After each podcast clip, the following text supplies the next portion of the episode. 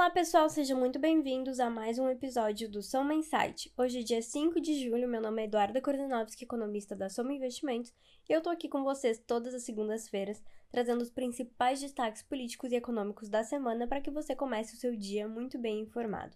Hoje a gente vai falar um pouquinho sobre dados de emprego nos Estados Unidos e aqui no Brasil sobre inflação, dados fiscais, mercado de trabalho e, é claro, sobre o cenário político. Começando pelo cenário internacional, a semana passada foi de preocupação com o aumento do número de casos relacionados à variante Delta, principalmente na Europa.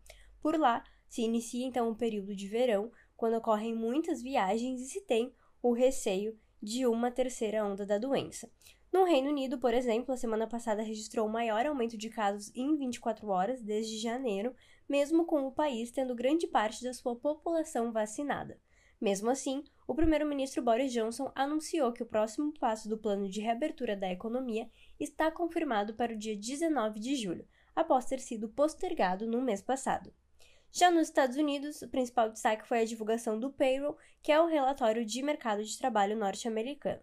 Ele mostrou que a economia americana criou 850 mil empregos em junho, o maior crescimento do emprego em 10 meses e bem acima das previsões de mercado, que era de criação de 700 mil vagas.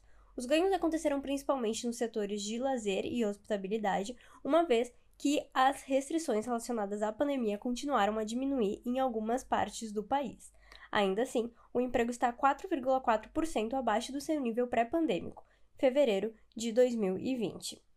Por lá, a gente tem uma escassez de mão de obra que continua, apesar de a gente ter, né, já tido uma melhora. Então, a gente tem diversos trabalhadores que preferem continuar recebendo benefícios governamentais ou ainda têm receio de buscar emprego em razão da crise sanitária, e isso pesa, acaba pesando sobre a capacidade de produção. Com isso, a gente percebe então que o mercado de trabalho por lá vem se recuperando, mas ainda se encontra longe do nível de pleno emprego, que vem inclusive sendo citado pelo Banco Central norte-americano, o Fed. Já falando agora um pouquinho aqui de Brasil, por aqui a semana foi marcada principalmente pelo cenário político, mas a gente também teve a divulgação de dados fiscais e de emprego. Além disso, a ANEL elevou o valor da bandeira tarifária e isso fez com que a gente elevasse as nossas projeções de inflação para 2021. Começando falando um pouquinho então dessa decisão da ANEL, foi anunciado um reajuste provisório de 52% na taxa de bandeira vermelha 2 a partir de julho. Com isso, a gente elevou a nossa projeção de IPCA para 2020 de 6,3% para 6,5%. A gente segue acompanhando o cenário hídrico e reconhece que a crise energética coloca viés de alta nas nossas projeções, não só na parte de energia elétrica, mas também pelo seu impacto na inflação de alimentos. Já com relação à divulgação de dados, tivemos resultado fiscal do setor público consolidado.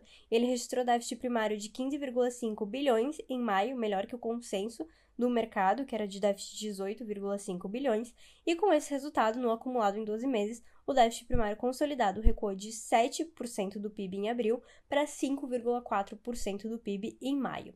Além disso, a dívida bruta do governo geral recuou de 85,6% do PIB em abril para 84,5% do PIB em maio, beneficiada principalmente pelo crescimento do PIB nominal. A dívida líquida oscilou de 59,8% para 59,7% do PIB durante o mesmo período. A gente continua percebendo então uma melhora fiscal no quadro de curto prazo, isso vem sendo beneficiado principalmente pela melhora na arrecadação, em decorrência da reabertura e da recuperação econômica. Entretanto, né, é importante a gente observar que a dívida pública permanece em patamar elevado e é fundamental que o país siga conciliando a pressão por novos gastos. Já no mercado de trabalho, os dados divulgados pelo CAGED apontam que o país criou 281 mil novas vagas de trabalho com carteira assinado em maio, e isso elevou o total de empregados nessa categoria para 40,6 milhões, 0,7% a mais do que no mês anterior e 6,8% acima de maio do ano passado, no auge da primeira onda de infecções do coronavírus e da recessão que ela causou aqui no Brasil. Essa tendência contrasta, porém, com outra grande pesquisa mensal, a PNAD contínua, que apontou uma taxa de desemprego que foi a 14,7% na média dos três meses encerrados em abril, o maior nível registrado desde 2012. Apesar desse contraste entre as duas pesquisas, a gente observa que o mercado de trabalho continua a se recuperar e deve continuar essa recuperação à medida que o processo de vacinação avança na segunda metade do ano. Por fim, a semana no cenário político foi marcada por acusações de irregularidade nas compras e nas negociações das vacinas Covaxin e AstraZeneca. A CPI da pandemia realizou uma série de depoimentos, mas diversas perguntas ainda permanecem sem resposta, né? Precisam serem respondidas. Diante desse cenário, dessas acusações, os partidos de oposição ao governo protocolaram um super pedido de impeachment do presidente da República, Jair Bolsonaro, na Câmara após, então, principalmente essa acusação de prevaricação. Os analistas reconhecem que a situação para o governo federal piorou com essas suspeitas, mas eles alegam que a iniciativa continua restrita à oposição. Então, mesmo com a diminuição da popularidade do presidente, no momento eles não acreditam que esse ato tenha força suficiente para provocar uma decisão do Centrão de abandonar o governo. De qualquer maneira, a gente segue acompanhando por aqui. Durante o final de semana, a gente também teve novas manifestações contra o governo do presidente Jair Bolsonaro. Então, é claro, né, esse cenário político mais conturbado é muito importante da gente seguir acompanhando.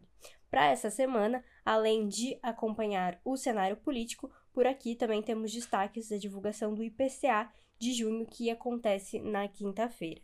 Além disso, na quarta, temos mais dados de atividade do IBGE, dessa vez serão divulgados os dados de vendas no varejo.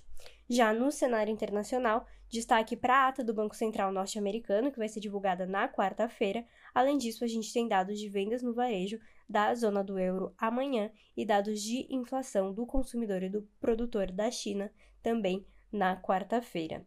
Bom, pessoal, por hoje era isso. E só para avisar vocês que nas próximas três semanas a gente não vai ter podcast, mas no dia 2 de agosto a gente está de volta para continuar mantendo você muito bem informado. E só lembrando para você que ainda não nos acompanha, a gente tem uma série de conteúdos semanais divulgados no nosso blog e no nosso Instagram. Esses conteúdos vão continuar nas próximas semanas. E essa semana, inclusive, a gente vai falar sobre análise fundamentalista.